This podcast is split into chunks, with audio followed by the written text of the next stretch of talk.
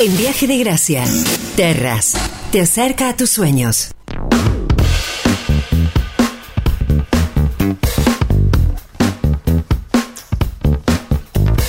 Él es presidente de Holding Portfolium, es empresario, es analista financiero, es mentor de emprendedores. Eh, no te voy a decir que el mundo, porque sería exagerado. Sí, muchas personas en el mundo están esperando el lanzamiento de su primer libro que, creo yo, va a llegar, ¿por qué no?, en 2023. Anteriormente charlamos con él acerca de condiciones para financiar la compra de mi casa.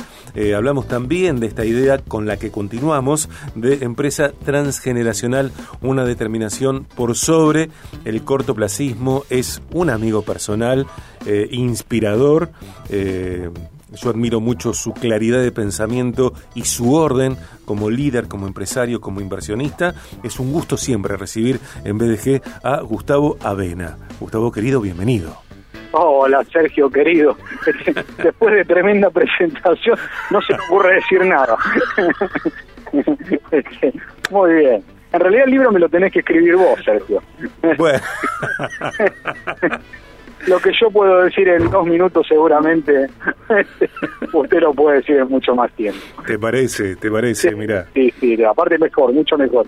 Yo creo que, eh, mira, pasa el tiempo, pasan los años y yo creo que, que cada vez más, cada vez más creo que, que lo valioso, lo, lo que trasciende, lo que se imprime en un corazón, en un pensamiento, en una persona, en una mente, es breve, es breve. Sí, sí, sí. En algún momento creo que fue Churchill quien decía este, que si tenía que hablar dos horas podía improvisar, pero que si tenía que hacer un discurso de 15 minutos lo tenía que preparar por lo menos dos semanas. Tal cual. Este, y esto es, así. Tal cual, tal cual. Pero pero bueno, este, acá estamos.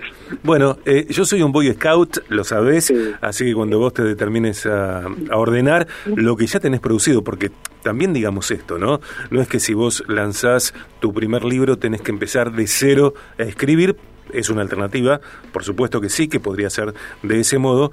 Sin embargo, vos desde hace años tenés una producción de materiales, de contenidos que tienen que ver, por ejemplo, con los talleres eh, de mentoreo de emprendedores y también... Eh, me acuerdo yo de las cápsulas que, que, filmaste para Corazón Dínamo en su momento. Digo, vos tenés ya toda una producción eh, bajada a texto de tu cosmovisión. Sí, tal cual. igualmente este, es bueno porque en realidad no, lo, no podemos sacar demasiado material de ningún otro lado porque Argentina es muy particular. Oh. Todo lo que funciona en el resto del mundo a nosotros no nos funciona, ¿no? Entonces uno tiene que, este, de alguna manera ayornar todo lo que está pasando y, cómo manejarnos en un contexto este, como el argentino, que es un contexto muy diferente al incluso al del resto de Latinoamérica. Así que ah, hay que hacerlo de cero que sería muy bueno este, vivir en Suiza porque todos los libros de economía y finanzas cuadrarían perfectamente. Acá lo, que funciona en otro lado a veces no funciona. Tal cual, tal cual. Y a veces los argentinos funcionamos en otros países y no funcionamos en nuestra tierra. Sí, bueno, porque vuelvo a lo mismo, porque el contexto es diferente, porque el orden al que se les obliga es diferente. Y bueno, nosotros tenemos una manera, no voy a decir ni que sea ni peor ni, este, ni mejor, es una manera este, muy distinta de hacer las cosas, incluso este, hasta el mercado que nosotros tenemos es un mercado muy emocional, muy emotivo, que nosotros le ponemos emoción absolutamente a todos. Te diría que en, en, en, Argentina debe ser uno de los pocos lugares en donde la economía es una ciencia más social que, exacta. Eh, en otras partes del mundo no, no lo es. Eh, no, nosotros nos movemos por emociones. Y bueno, a veces nos va bien y obviamente a veces nos va muy mal. eh, cuando eras empleado, ¿te imaginabas que ibas a llegar a donde estás? Eh, mira, con, total honestidad, al principio no. Este, eso creo que a, todos los emprendedores les debe pasar algo parecido. Cuando uno es empleado dice, bueno, ¿qué, ¿qué es a lo que aspiro? Y yo aspiro a tener un muy buen trabajo, a que me paguen muy bien dentro de una organización. Y este, mi aspiración máxima es esa. En el momento en que uno empieza a emprender eh, y uno empieza a liderar equipos, uno se da cuenta este, que ese no era el techo y que de hecho no hay techo, este, porque la verdad es esa. En el momento que uno empieza a emprender, las cosas pueden salir extraordinariamente bien y de repente ya no hay techo. Entonces, este, lo que uno consideraba un límite ya no lo es. Eh, pero, al, pero al principio no, no, no creo que nadie, este, obviamente uno escucha las historias de éxito este, de, los grandes hombres de negocio y te dice, no, desde los 12 años este, que emprende. Mira, este, yo creo que se va construyendo. Este, en parte es algo que se da de manera natural, pero en parte, te diría que en mayor parte es una construcción, es algo que uno va desarrollando a lo largo del tiempo.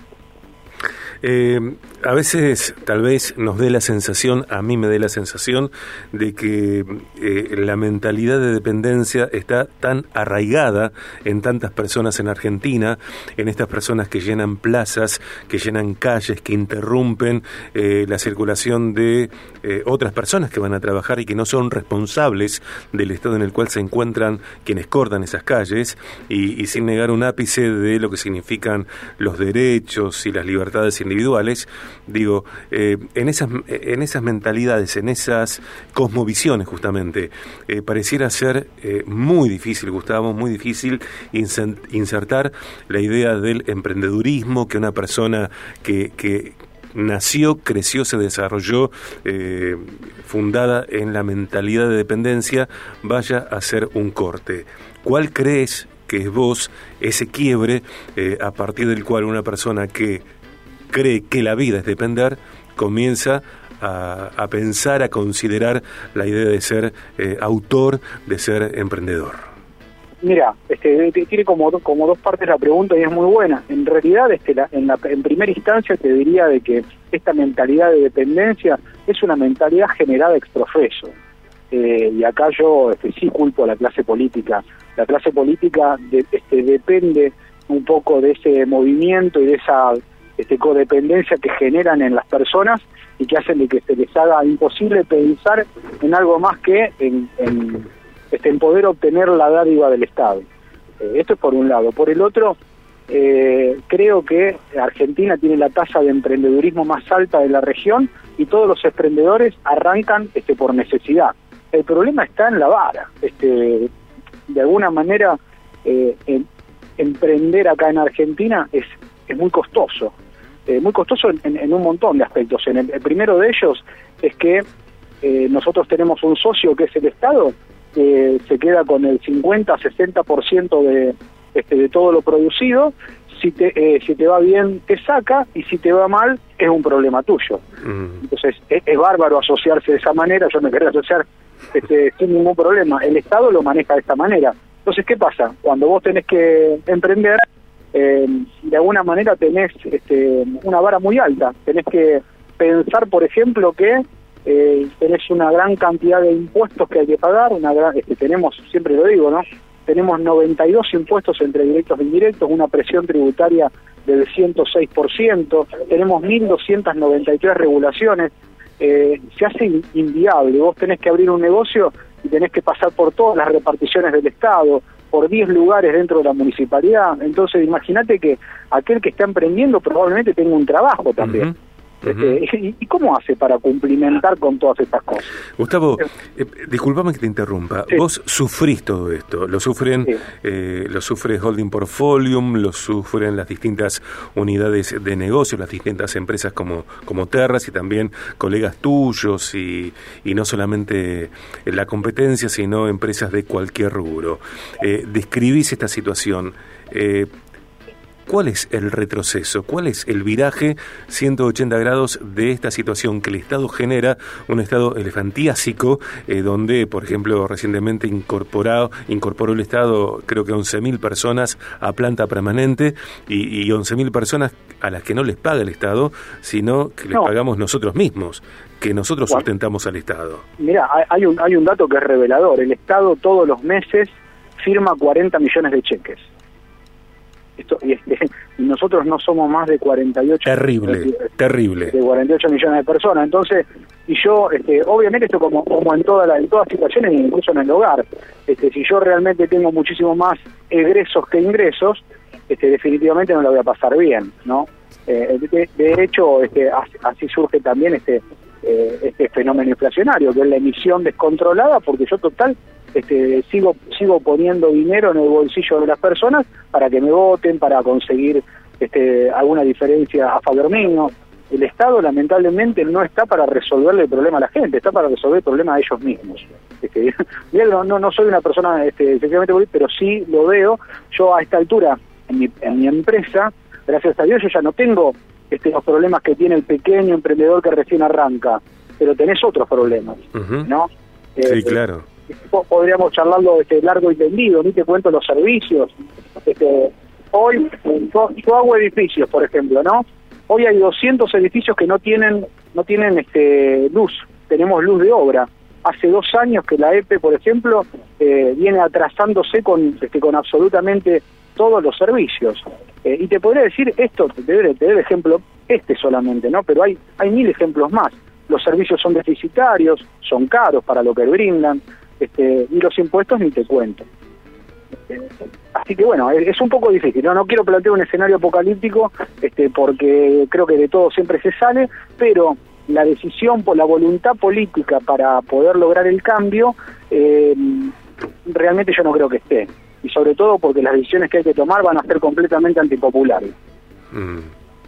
Eh, sos un empresario, sos un inversor. Eh, líder, bueno, etcétera, lo que decíamos, lo que decimos siempre.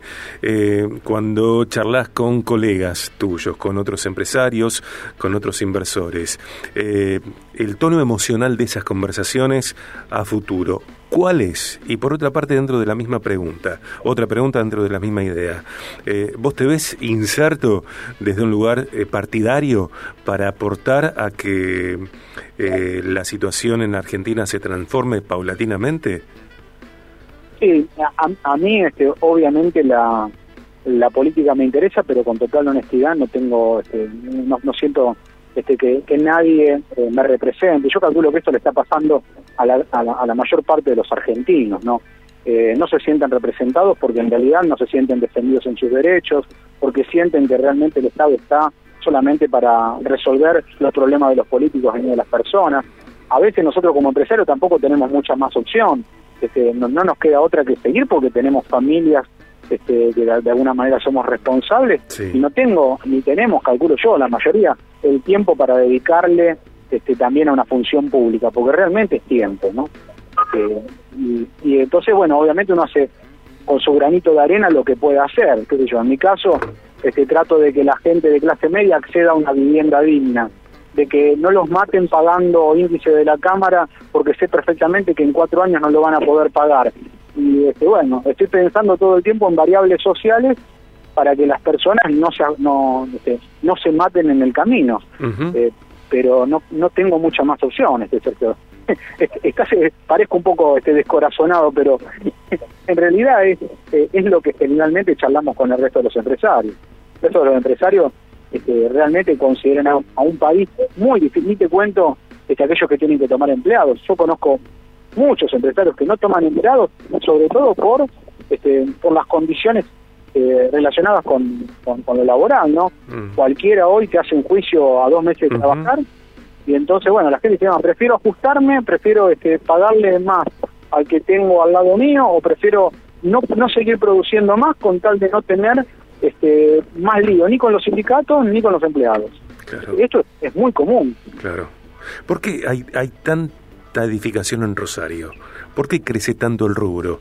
Y, y, un, y es difícil encontrar en algunos sectores al menos eh, terrenos que no estén ocupados por una obra en construcción, la de un edificio, por ejemplo. Bien, primero este, de decir que la mayor parte, de, yo te diría que me, animo estadísticamente a decirte que el 80% de lo que se construye se construye para inversores no se construye para, la, para, para el segmento medio de la población, para aquellos que quieren tener su propia casita, no lo hacen para el consumidor final, se hace para más que nada para el inversor. ¿Y dónde está el inversor? Generalmente la actividad agrícola-ganadera, este, que es tan fuerte en la periferia de Rosario. Entonces hay inversiones este, que tienen que ver más con un resguardo de capital que con una inversión real. Eh, y este, a, veces, bueno, obviamente aparecen aseguradoras, aparecen, este, bueno, empresas que de alguna manera tienen que manejar sus excedentes y la única manera segura de manejarlo en Argentina te diría que es la construcción.